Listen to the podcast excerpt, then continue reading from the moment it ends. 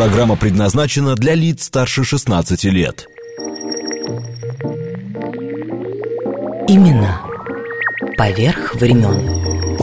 Актуальные факты истории и комментарии к ним.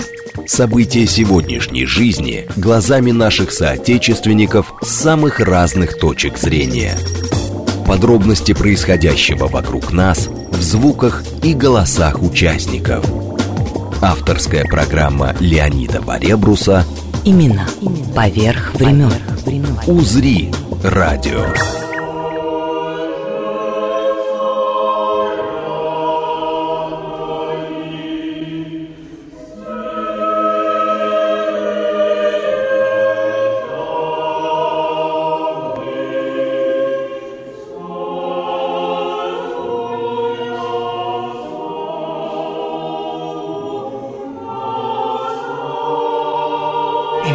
Императрица Мария Федоровна. Строчки из прошлого. За дорогое здоровье нашего державного вождя, государя императора Николая Александровича.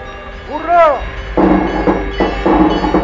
Последний раз мы пообедали на борту парохода, произнеся тост в честь капитана в знак благодарности за прекрасное путешествие, гостеприимство и отличное обслуживание. Когда в три часа мы причалили во Фрихавне, к сожалению, было холодно и шел проливной дождь. На берегу было темно от встречающих, вся семья поднялась на палубу. Самым приятным для меня было снова увидеть мою дорогую Ольгу после девяти месяцев разлуки. 1923 год. Строчки из дневника вдовствующей императрицы Марии Федоровны, супруги императора Александра III, матери императора Николая II. При рождении Мария София Фредерика Дагмара или просто Дагмар, датская принцесса. При переходе в православную веру приняла имя Мария Федоровна. Родилась в ноябре 1847 года в Копенгагене. Умерла 13 октября 1928 года в датском замке Ведеры под Клампенборгом. Другие уточнения. Ольга – младшая дочь императора Александра III и императрицы Марии Федоровны. Родилась в 1882 году, прожила 78 лет. Увлекалась живописью, служила сестрой милосердия в Киевском госпитале.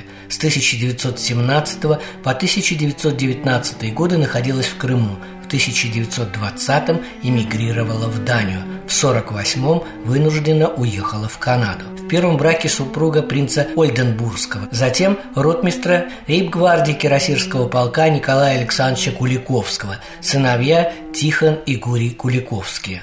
Алекс, родная сестра Марии Федоровны, принцесса Александра Датская, супруга Эдуарда VII, короля Великобритании. Леонид Варебрус. Имена поверх времен. Попрощавшись с капитаном и офицерами, я, взяв себя в руки и собрав все силы, самостоятельно спустилась вниз по крутой длинной лестнице, несмотря на то, что чувствовала себя совершенно неповоротливой, ненастоящим инвалидом. Я поздоровалась со всеми встречавшими меня милыми людьми, среди которых были и русские, и датчане, и вместе с моими дочерьми и двумя малышами, Тихоном и Гурием, забралась в машину. Они за это время очень подросли. В четыре часа мы приехали в дорогое Ведеры. Благодарю Бога за то, что я снова дома. Если бы только дорогая Алекс тоже поехала со мной. Леонид Варебрус. Имена поверх времен.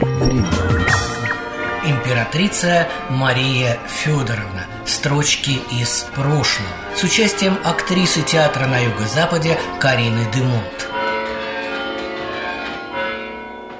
Из письма Марии Федоровны вдовствующей королеве Великобритании Александре. Крым. Начато 23 сентября по Григорианскому летоисчислению 1918 года. Я до сих пор не имею известий от моего любимого Ники, хотя меня заверяют, будто он и семья освобождены и находятся в безопасности. Это все, что я знаю, а значит, приходится снова ждать, терпеливо ждать. Но ты можешь понять, сколь тяжко и ужасно это вечное ожидание. И пусть даже сейчас у нас все спокойно, и мы живем на свободе, никто не ведает, что с нами станется, если вдруг уйдут германцы, которым до сих пор не удавалось внушить уважение к себе у этого зловредного отрепья. А ведь говорят, что на фронте у них дела плохи. И коли они выведут отсюда войска, что тогда? Тогда можно быть уверенным, станет еще хуже, чем в прошлом году. Тогда эти злобные выродки набросятся на нас еще большим неистовством. Поэтому преданные люди советуют нам немедленно перебраться отсюда на мою старую родину. Но ты же понимаешь, сколь противно для меня мысль уехать с милостивого позволения при помощи германцев и тому подобное, как все снова и снова терзает меня. Я даже не могу передать словами. Годом позже из письма Марии Федоровны вдовствующей королеве Великобритании Александре в дневниках «Алекс». Крым, 19 февраля 1919 года. Боюсь, у вас вовсе не понимают, какой опасности подвергнутся все страны, если вы в самом скором будущем не окажете нам действенной помощи в деле уничтожения этих исчадий ада, большевиков. Ведь это как ужасная зараза, как чума, распространяющаяся повсюду.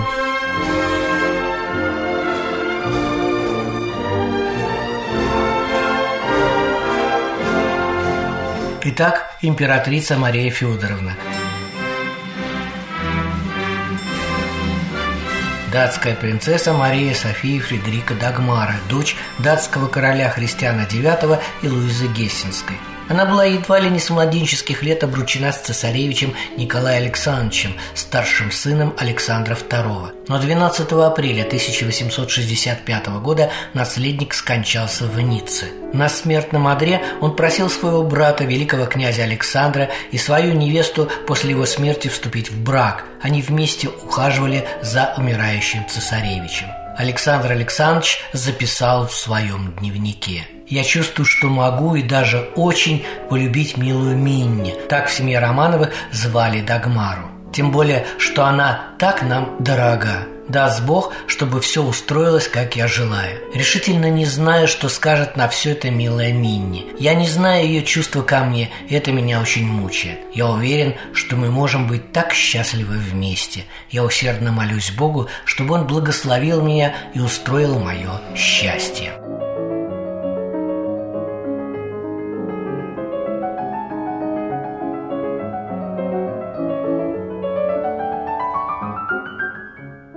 11 июня он решил сделать предложение, о чем в тот же день написал отцу.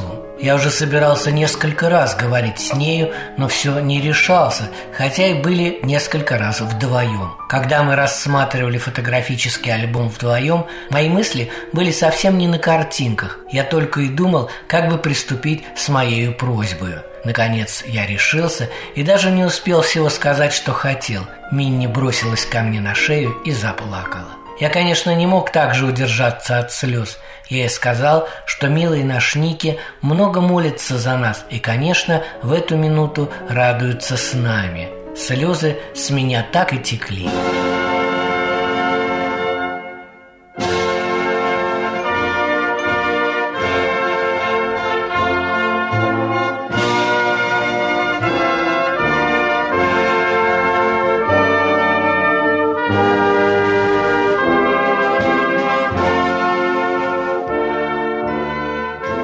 Федоровна была супругой императора Александра III и матерью императора Николая II, семья которого была расстреляна большевиками в июле 1918 года в Ипатьевском доме Екатеринбурга. Вслед за другим ее сыном, великим князем Михаилом, после отречения брата, он также отказался от российского престола. Весть об отречении Николая II застала Марию Федоровну в Киеве – она немедленно выехала в Петроград, чтобы увидеть и морально поддержать сына. Петроградский совет требовал тогда ареста всех членов Российского императорского дома. Однако Временное правительство позволило Марии Федоровне выехать в Крым. В апреле 1918 года Ялтинский совет настаивал на казни всех членов императорского дома, проживавших в Крыму но этого не допустил Севастопольский совет. После вступления в Крым германских войск Все представители незаложенной династии оказались под немецким военным надзором. Оккупационные власти препятствовали выезду императрицы в Данию. От переселения в Германию она отказалась сама, поскольку возлагала на Германию значительную долю ответственности за большевистский переворот в России. Спустя год после революции 9 ноября 1918 года в Германии помощь членам Дома Романовых в Крыму предложила Великобритания. В апреле 1919 года сестра Марии Федоровны, вдовствующая королева Великобритании Александра, прислала за ней крейсер «Мальборо». 13 апреля Мальборо прибыл в Константинополь. Затем высадил всех Романовых на Мальте, а оттуда на крейсере «Нильсон» они отплыли в Великобританию. 10 мая вдовствующую императрицу на вокзале Виктория встретили король Георг V, королева Мария и вдовствующая королева Александра. 15 августа Мария Федоровна в сопровождении брата принца Вальдемара Датского и свиты из 11 человек отправилась в родную Данию.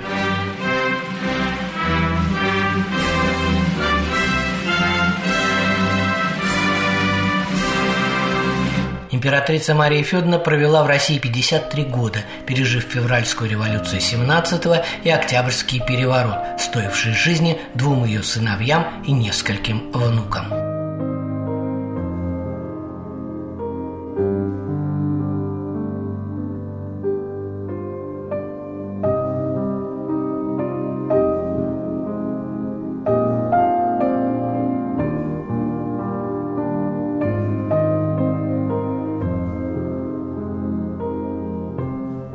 Из дневника Марии Федоровны. Крым, 21 июля 1918 года. Суббота. Распространяются страшные слухи о судьбе нашего любимого Ники. Не могу и не хочу верить им, но просто не представляю, как я смогу вынести такое напряжение. К чаю были Ксения с Ириной. В четыре часа пополудни встретилась с Орловым. На его взгляд, все эти ложные известия распространяются специально. Дай-то Бог. Она до конца жизни так и не поверила в гибель своих сыновей Николая и Михаила Александровичей, невестки и внуков. Время от времени ее мучили аферисты всяческого рода, выдававшие себя за ее мнимо спасшихся внуков – Ольгу, Марию, Анастасию, Алексея. По слухам, одной из лжи-Анастасии при личной встрече Мария Федоровна якобы сказала «Милая, я не знаю, кто вы и какую цель преследуете. Оставьте меня в покое». Если вам нужны деньги, я дам вам их. Но деньги – это ничто. Вы счастливее меня, вы молоды, и у вас впереди вся жизнь. Я, в отличие от вас, потеряла все. Мужа, семью, положение, родину. У меня остались только воспоминания.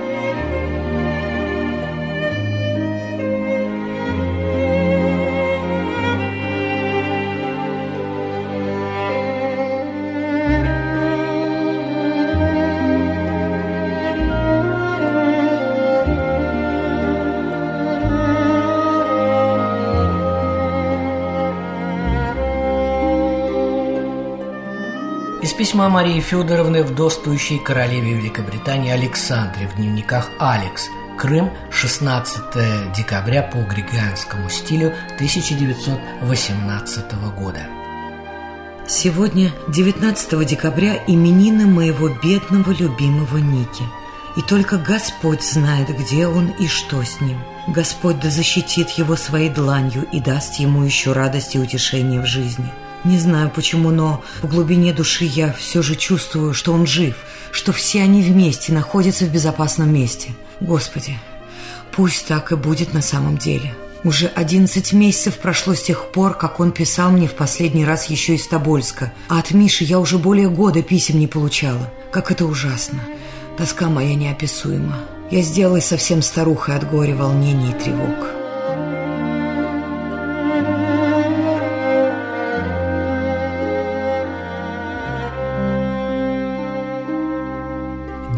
Императрицы Марии Федоровны, 1920 год. Но прежде такие уточнения. Даки – урожденная принцесса Саксен-Кобург-Готская, великая княгиня Виктория Федоровна, супруга великого князя Кирилла Владимировича. Мария – великая княгиня Мария Александровна, единственная сестра императора Александра III. М. Великий князь Михаил Александрович, младший брат Николая II, сын Марии Федоровны, убит в Мотовилихе под Киевом 13 июня 1918 года. Кстати, после убийства великого князя Михаила Александровича большевистские газеты распространили дезинформацию о похищении великого князя и его секретаря Джонса неизвестными лицами, а также о его побеге из пермской тюрьмы.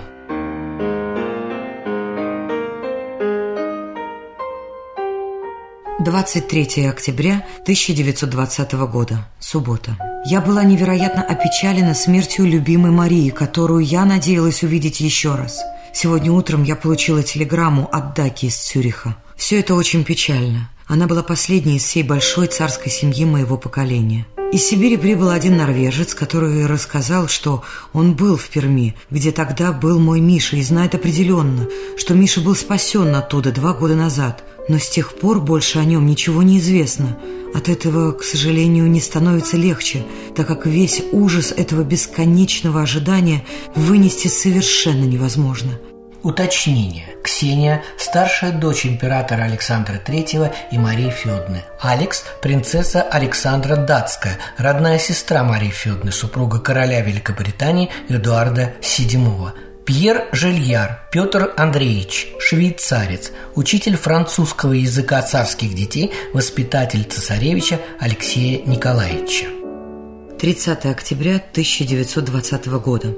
Суббота. Холодно, но погода все-таки восхитительная. Выходила ненадолго в сад. Потом писала Алекс. Получила письмо от милой Ксении, которая пишет, что видела вчера господина Жильяра, рассказавшего ей так много печального, горестного и волнующего о своем пребывании в Сибири. После этого ей, конечно же, снова стало плохо. Она также очень мучается тем, что сейчас не может быть здесь, но я считаю, что теперь это уже поздно.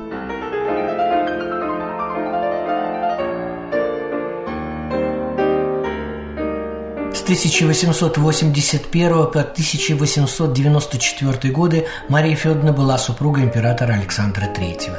Затем до 1917 она вдовствующая императрица и глава Российского Красного Креста. Накануне Первой мировой войны она находилась в Англии у сестры, вдовствующей королевы Александры. Затем вернулась в Санкт-Петербург, который сменил свое немецкое название на более привычное – Петроград – Весной 1916 года переехала в Киев, где жила в императорском дворце, переоборудованном под лазарет. Там работала сестрой милосердия ее младшая дочь Ольга. В Киеве была также штаб-квартира Российского военно-воздушного флота под командованием зятя императрицы великого князя Александра Михайловича. После отречения императора Николая II из Киева Мария Федоровна срочно выехала в Могилев, чтобы утешить сына в момент величайшего унижения, записав в дневнике «Бедняка Ники открыл мне свое бедное кровоточащее сердце, и мы оба плакали».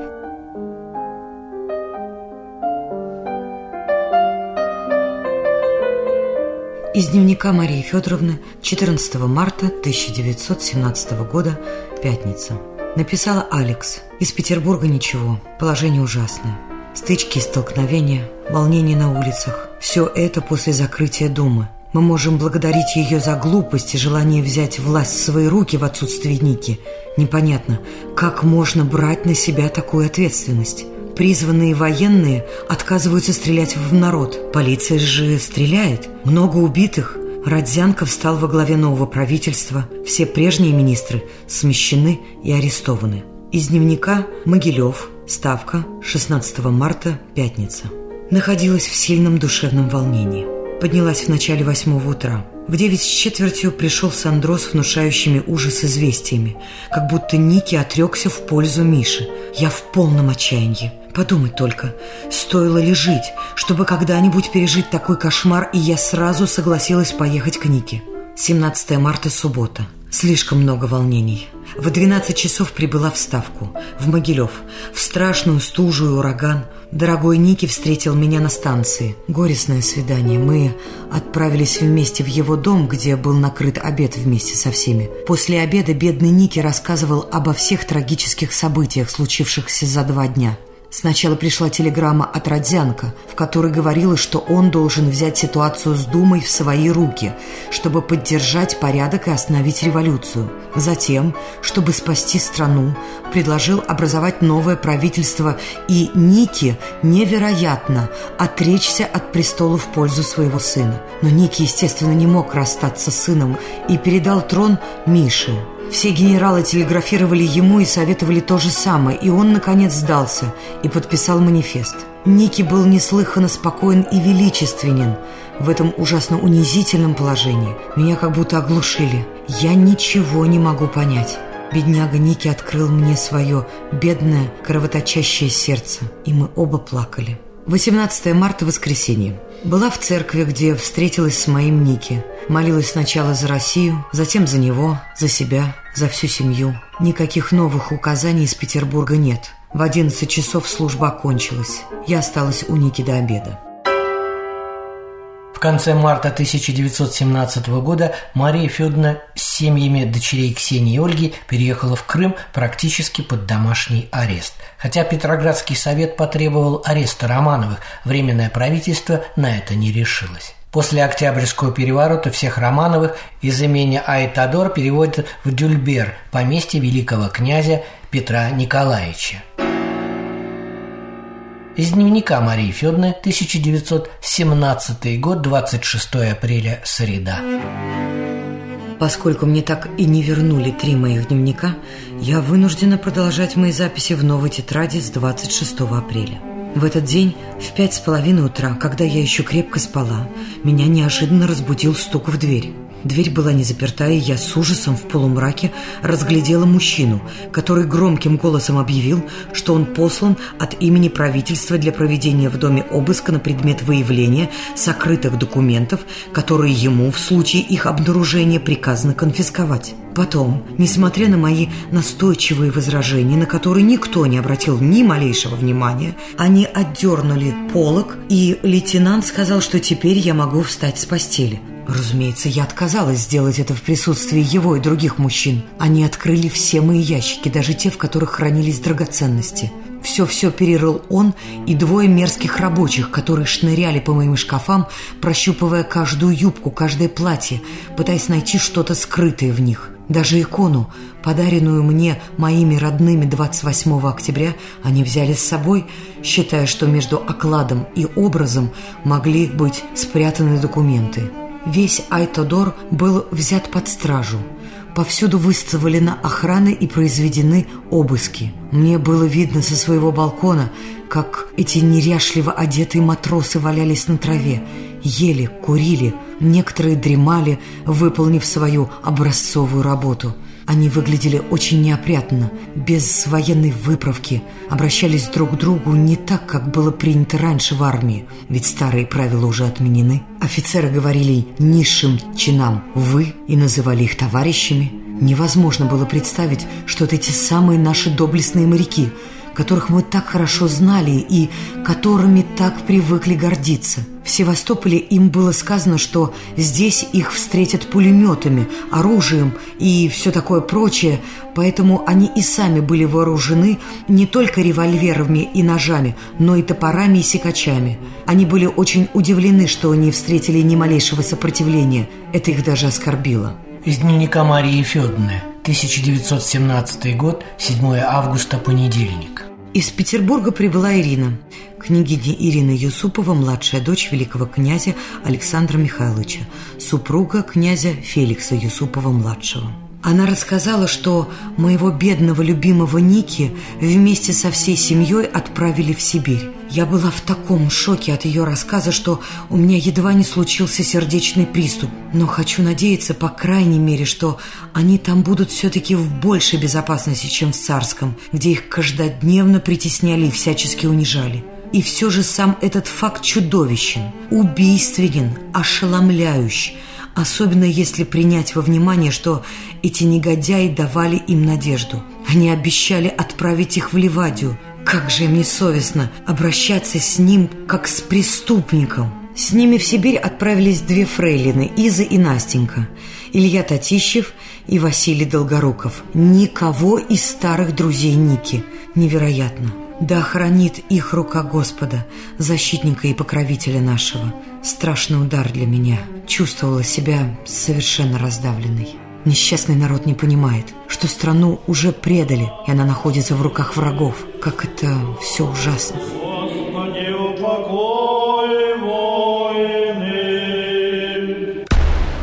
Именно поверх времен.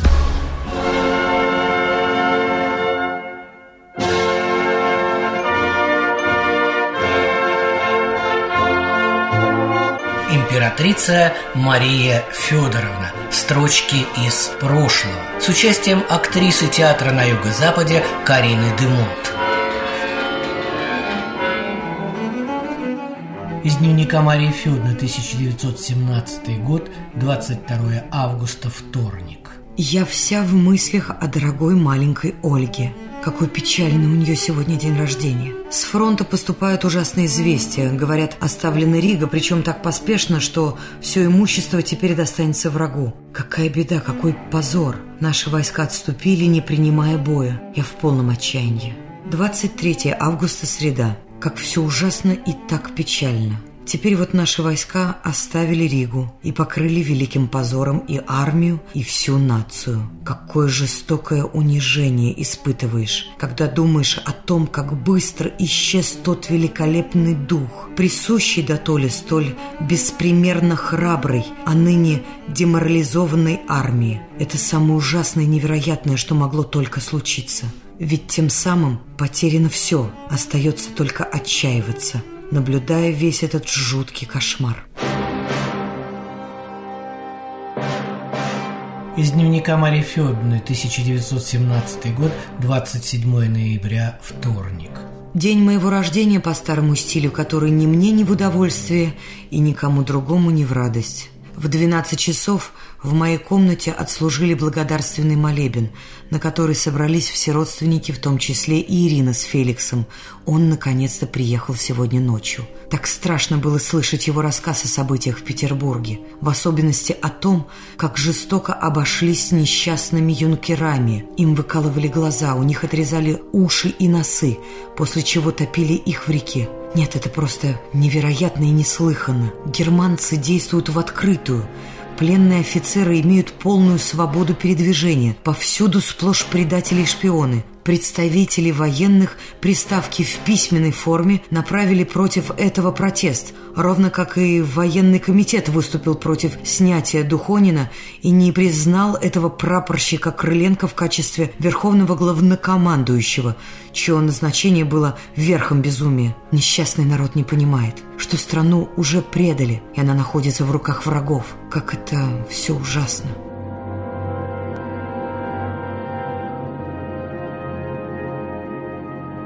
В апреле 1918 года части Красной Армии приблизились к Ялте. Год спустя императрица Мария Федоровна покинет Россию на борту британского крейсера «Мальборо». И необходимые уточнения к дневнику. Тюра – сестра Марии Федоровны. Крым, 3 июля 1918 года, вторник. Чудовищно жарко. У меня же температура напротив низкая, 36,1. В три с половиной пополудни Долгоруков сообщил, что прибыл некий немецкий офицер, который должен собственноручно передать мне письмо от милой Тюры. Но только мне лично. В ином случае он вынужден будет вернуть письмо ей. Я собралась силами и приняла его в музыкальной гостиной. Это оказался уроженец Ганновера Бедикер, шталмейстер Тюры. Он очень славный. Я была счастлива узнать новости о моей любимой Тюре и обо всех родных и сообщила ему, что у нас все хорошо, мы теперь на свободе после того, как целый год провели в заточении. Он приехал из Киева, где Элла Кочубей просила его спасти ее имение, и он очень доволен, что ему вместе с его отрядом удалось это сделать. Но какой же позор, какое унижение, что приходится просить о помощи чужестранцев. Крым, 14 июля 1918 года, суббота. Получила письмо от госпожи Толстой, в котором она сообщает душераздирающие детали жизни моего бедного ангела Ники. Родителей, оказывается, вывезли из Тобольска, когда маленький Алексей был опасно болен. Неслыханная жестокость, убийственная. Уточнение. Семья Зинаиды Толстой, сестры поэта-монархиста Сергея Бехтеева, ставшего офицером-эмигрантом, и супруги полковника Толстого вместе с императрицей Марией Федоровной и великими княжнами трудилась в лазаретах царского села. 14 сентября 1918 года. Пятница. Сегодня 52 года с того дня, как я приехала в Россию. Какой печальный конец моей счастливой и мирной жизни. С огромным трудом осознаю, что весь этот жуткий кошмар происходит в действительности. Но раз уж Господь позволил такому случиться, нам остается только нести это бремя, каким бы оно тяжким не было. Он поможет мне жить дальше и, возможно, увидеть еще светлые дни, не спошлет мне счастье еще при жизни воссоединиться со всеми моими любимыми.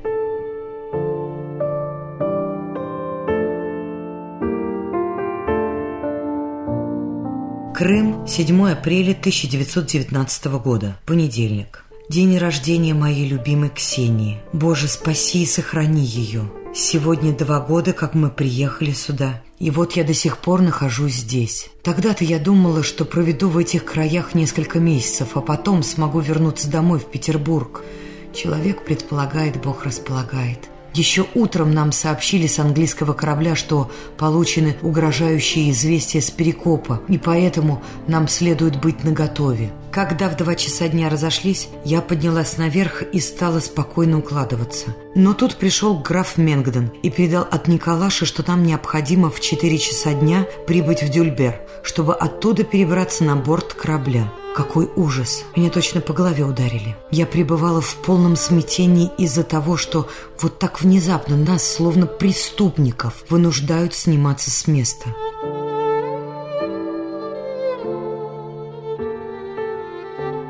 Мы направились к небольшому английскому пароходу, который доставил нас на борт громадного красавца Мальбора. Я резко высказывала свое негодование капитану Джонстону, выразив сожаление по поводу того, как все это было сделано. В ответ он сказал лишь что спешка вызвана крайней необходимостью, и мы успели на корабль в самый последний момент. Ступив на борт, я поздоровалась со всеми офицерами и спустилась вниз. Мы снялись с якоря в пять с половиной часа и взяли курс на Ялту, где и заночевали.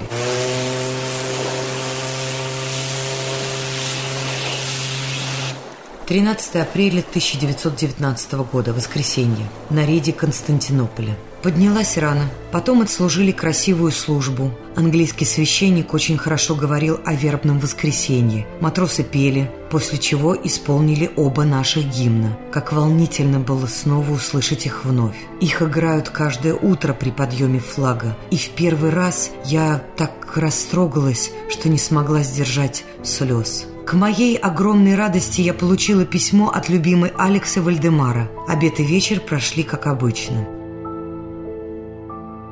14 апреля, понедельник. После завтрака я приняла датского посланника Ванделя. Он очень славный. Вчера меня также навестила бедняжка Толстая с двумя детьми. Ее бедного младшего сына эти негодяи-большевики взяли в плен и держали в заперти 11 дней, а несчастная мать даже предположить не могла, где он находится. В конце концов, некий аноним предложил ей заплатить 1 миллион рублей, и тогда эти гнусные мерзавцы отпустили бы его. Но, слава богу, мальчику удалось бежать без всякого выкупа. 15 апреля, вторник. Поднялась рано, приняла генерала Шварца. Он рассказал мне о том, как позорно вели себя в Одессе французы. Они оставили город, не обращая никакого внимания на его протесты. С ним были еще двое его весьма приятных адъютантов и молодой Алексеев. На маленьком пароходике, доставившего их к нам на борт, нет матросов, только офицеры, и лишь трое из них моряки, а остальные из пехоты – я спустилась к ним, чтобы поздороваться и поговорить. Сначала они даже не хотели подать мне руки, такие они были грязные. Все это кажется мне неправдоподобным. 16 апреля 1919 года. Среда. На рейде Константинополя. Всю вторую половину дня принимала. Сначала бедняжек Пантелеевых, с которыми встретилась в первый раз после гибели их любимого единственного сына. Как все это печально. Потом несчастного Троубенберга, у которого тоже погиб единственный сын. И, наконец, я приняла бывшего министра. Я о нем весьма хорошего мнения. Он был почетным опекуном, последним из назначенных мною. После завтрака я приняла еще митрополита Платона, которого французы изгнали из Одессы. Они вели себя подло по отношению к бедняжкам-беженцам и всем русским, по несчастью оказавшимся на их кораблях. Им не давали ни еды, ни питья и даже не разрешили сойти здесь на берег. Потом нас исповедовал русский священник перед завтрашним причастием. Погода замечательная, теплая, тихая, так что весь вечер провела на палубе. Ровно за пять дней до этой записи еще в Ялте императрица Мария Федоровна, проведя в России 53 года, напишет свои последние в этой стране, которой правили ее муж император Александр III и сын император Николай II строчки. Встала рано. Еще до того, как в 9 часов мы снились с якоря. Я поднялась на палубу как раз в тот момент, когда мы проходили мимо корабля «Адмирал», на котором играла музыка. У меня сердце разрывалось при виде того, что этот прекрасный берег мало-помалу скрывался за плотной пеленой тумана и, наконец, исчез за нею из наших глаз навсегда. Забыла вчера написать, что благодаря моим мольбам всех наших несчастных офицеров охраны взяли на борт английского корабля. Он прошел в непосредственной близости от нас в полной тишине, которую внезапно нарушили громкие крики «Ура!», не смолкавшие до тех пор, пока мы могли слышать их. Этот эпизод в равной степени красивый и печальный тронул меня до глубины души. 11 апреля 1919 года. Пятница на борту Мальборо.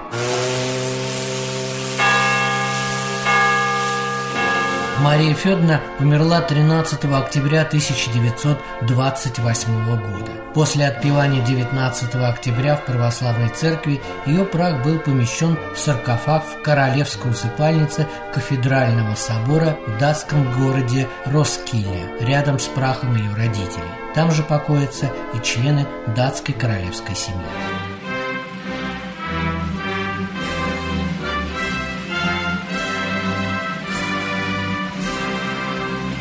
После договоренности между Данией и Россией 26 сентября 2006 года около 6 часов утра корабль военно-морских сил Дании Эсбернснаре с прахом императрицы Марии Федны прибыл в сопровождении флагманского корабля Балтийского флота «Неустрашимый» в Кронштадт. А именно в этот день 1866 года датская принцесса впервые ступила на российскую землю. Затем корабль пришвартовался на пристани Петергофа. Под колокольный звон в сопровождении воинского экскорта гроб был доставлен в церковь святого Александра Невского, придворную церковь императрицы Марии Федоровны времен царствования императора Александра III. В готической капелле была проведена панихида по императрице. А 28 сентября саркофаг с останками был перенесен в собор святых апостолов Петра и Павла в центре Санкт-Петербурга и установлен рядом с саркофагом супруга императора Александра III.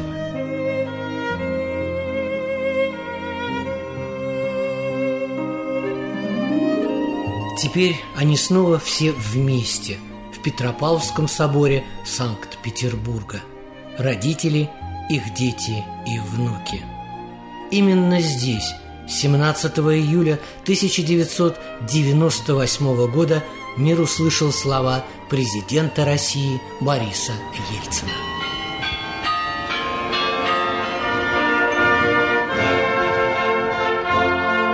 Предавая земле останки невинно убиенных, мы хотим искупить грехи своих предков.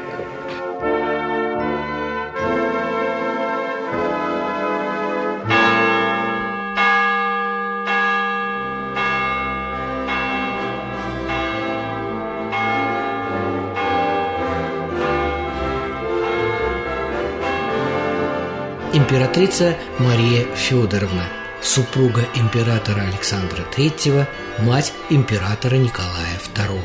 при рождении Мария София Фредерика Дагмара или просто Дагмар, датская принцесса. При переходе в православную веру приняла имя Мария Федоровна. Родилась в ноябре 1847 года в Копенгагене, умерла 13 октября 1928 года в датском замке Видере под Клампенборгом.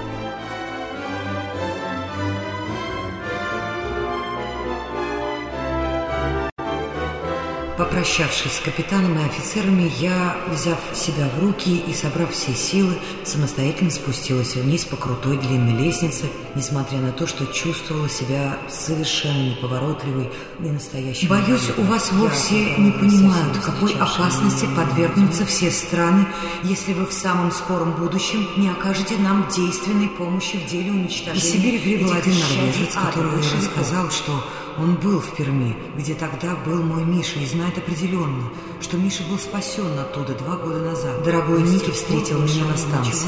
Горестное свидание. Мы отправились вместе в его дом, где был накрыт обед вместе со всеми. После обеда бедный Ники рассказывал обо всех... Распространяются страшные слухи о судьбе нашего любимого Ники. Не могу и не хочу верить им, но просто не представляю, как я смогу вынести такое напряжение.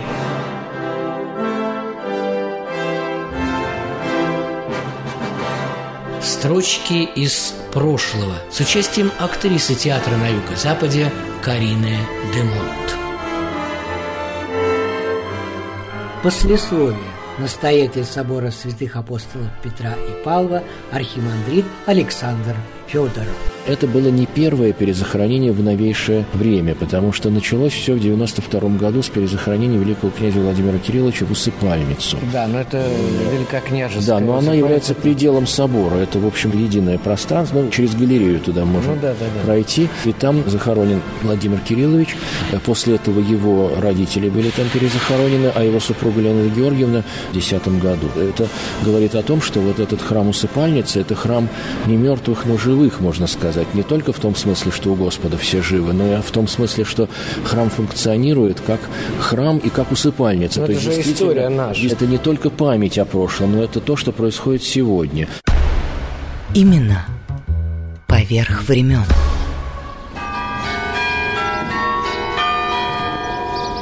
Мы с вами сейчас на Заячьем острове Санкт-Петербурга, где, собственно, и была заложена новая столица Российской империи, одновременно с Петропавловской крепости, по совместному, кстати, плану императора Петра I и французского инженера Жозефа де Герена.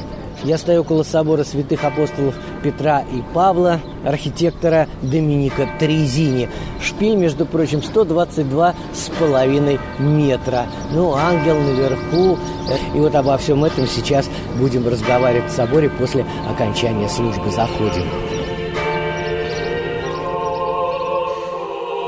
И буквально несколько слов вот о замечательном позолоченном резном иконостасе. Первый делали в Москве с 1722 по 1726 год под руководством архитектора Ивана Зарудного, резчики Трофим Иванов и Иван Телега. Ну, какие-то мелкие детали уточнялись прямо вот во время работы. Авторами считаются сразу двое, и Доминика Трезини, и Иван Зарудный. Иконы на иконостасе писали Андрей Меркульев и Филипп Артемьев по эскизам тогдашнего директора петербургской типографии и рисовальной школы Аврамова. Здесь много удивительных вещей в соборе. Вот совсем краткая предыстория художественной части храма и переходим к церковным ритуалам, регулярно возобновленным в соборе только в 1990 году, в том числе царские панихиды в дни памяти российских государей-императоров. Обо всем этом подробнее сейчас будем разговаривать с настоятелем собора, архимандритом Александром. Здесь действительно все российские государи-императоры, начиная с Петра I, за исключением Петра II. Петра II и Иоанна Антоновича. Все остальные здесь, конечно, покоятся. И основатель города Петр Великий, которого могила в особом почете. Вот здесь цветы всегда. Часто приходят сюда возлагать венки вот в благодарности об основании города. Но и всегда мы должны помнить о том, что, конечно, здесь покоятся монархи, трудами которых Россия достигла самого своего его высокого величия, можно сказать, в 18-19 веках.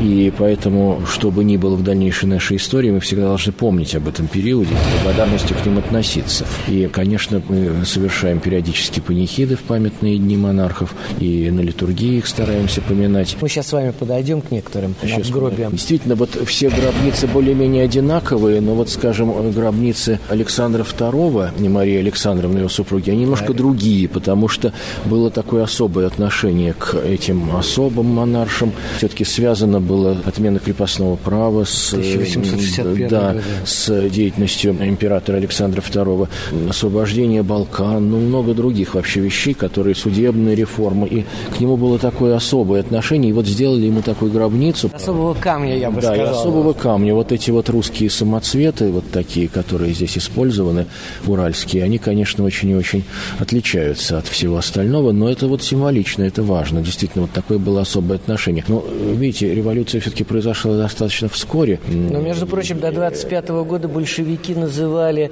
революцию все-таки переворотом. Переворотом. Ну, а в 25 году хотели взорвать, между прочим, Петропавловскую крепость. Ну, стадион хотели сделать, да, действительно. Ну, Но, слава, слава, богу, не вышло. слава богу, не вышло, и очень многое из того, что планировалось, не вышло. Господь все-таки не попускает таких уж крайностей. Действительно, вот мы сейчас стоим около гробницы Марии Федоровны, она сделана точно так же, как все предыдущие ну, захоронения. Видно, уже... Но оно свежее, да. Это то, что сделано в 2006 году. Я тоже вот был участником этого процесса. Вот здесь совершалась лития, и святейший патриарх Алексей тогда в присутствии многих архиереев и большого количества гостей совершил вот это перезахоронение. Много было дискуссий на эту тему, но в конце концов она упокоилась рядом со своим супругом августейшим. Это, наверное, правильно. Императором Александром Третьим. Да, с Александром Третьим рядом. А то, что у нас вот было две патриаршие службы, это тоже символично. Ведь храм построен в синодальное время, когда не было патриаршества у нас Да, он был кафедральным, между прочим. Он Это был одно время кафедральным, да, он был кафедральным довольно долго, и получается, что он и кафедральный собор, и усыпальница императоров, и вообще главная доминанта в центре города у нас, да, так что это вот три таких момента, которые обращают внимание на этот храм. Все-таки довольно специфический его статус. У нас не так много храмов-музеев, которые являются одновременно и музеями, и действующими, действующими храмами. Несмотря на неожиданный для многих тогда в 90-е годы приезд сюда президента Бориса Ельцина, его своеобразные достаточно слова прощения за расстрел царской семьи, все равно, насколько я знаю, и вот судя по публикациям и церковным в том числе, церковь достаточно осторожно относится вот к тому перезахоронению. Да. Между тем, как мы, в общем, опираемся на изначальные документы, это следственное дело, которое проводил Соколов. Николай Алексеевич Соколов, замечательный исследователь, вот тогда при Колчаке еще, и, собственно говоря, из его логики и его следственного дела не получается, чтобы могли быть царские останки подлинными. И действительно, и сейчас есть очень много вопросов. Почему на черепе того, кто считается государем, нету шрама, точнее костной мозоли от того удара саблей японского фанатика, который Когда он вот, был, да, да, набросился на цесаревича. Затем та, которая считается Анастасией, не того размера, не того роста. Кроме того, там монеты 30-х годов. Нужно все это объяснить. Есть так называемая записка Юровского, которая как бы противоречит тому, что было изначально при следствии Соколова, но об этой записке тоже есть мнение, что она подложная. Поэтому мы давайте будем деликатными. Мы здесь, служа в соборе, должны относиться равно ко всем. И к тем, кто признает, и к тем, кто не признает. Поэтому мы совершаем у гробниц государей панихиды. О царственных страстотерцах мы в центре храма совершаем молебен. Если кто-то хочет с почтением отнестись к этому перезахоронению, к екатеринбургским останкам никто не мешает туда подойти, поскольку они святые царственные страстотерцы. Много августейших особ, которые вот пострадали. И государь, император Павел Петрович, могила которого здесь вот перед нами находится. Надо сказать, что до революции она была очень почитаема, и даже была книга, где собирались всякие сведения о чудесах, совершавшихся при молитве о Павле Петрович. Вот. На могиле его супруги Марии Федоровны вот такой ковчежец с вюртембергской землей. А здесь вот цветы всегда у Павла Петровича. А еще есть памятная доска в усыпальнице четырем великим князьям, которые убиты были в январе 19 года на территории крепости. крепости. Да, действительно, этот храм очень важен, потому что, во-первых, основание его предшественника деревянного храма просто начался наш город. А потом уже в 1933 году был освящен каменный храм Доминика Трезини, Но не только его. Тут много других потрудилось мастеров, в частности, Иван Зарудный, который сделал этот иконостас, Андрей Меркурьев, который со своей командой написал иконы. И позднее, вот уже в XIX веке, скажем, инженер Журавский сделал новую конструкцию колокольни. Это тоже, можно сказать, вклад в архитектуру собора. А Великокняжеская усыпальница, предел Александра Невского, это уже результат архитектурного и строительного творчества Бенуа, Грима и Томишка. Так что вот 1892 идея была в конце э, века, а уже, по-моему, в седьмом году, если я не ошибаюсь, она была завершена. Архитектура необарокко, которая очень оказалась органично связанной с собором. Леонид Варебрус. Имена. Поверх времен. Поверх времен.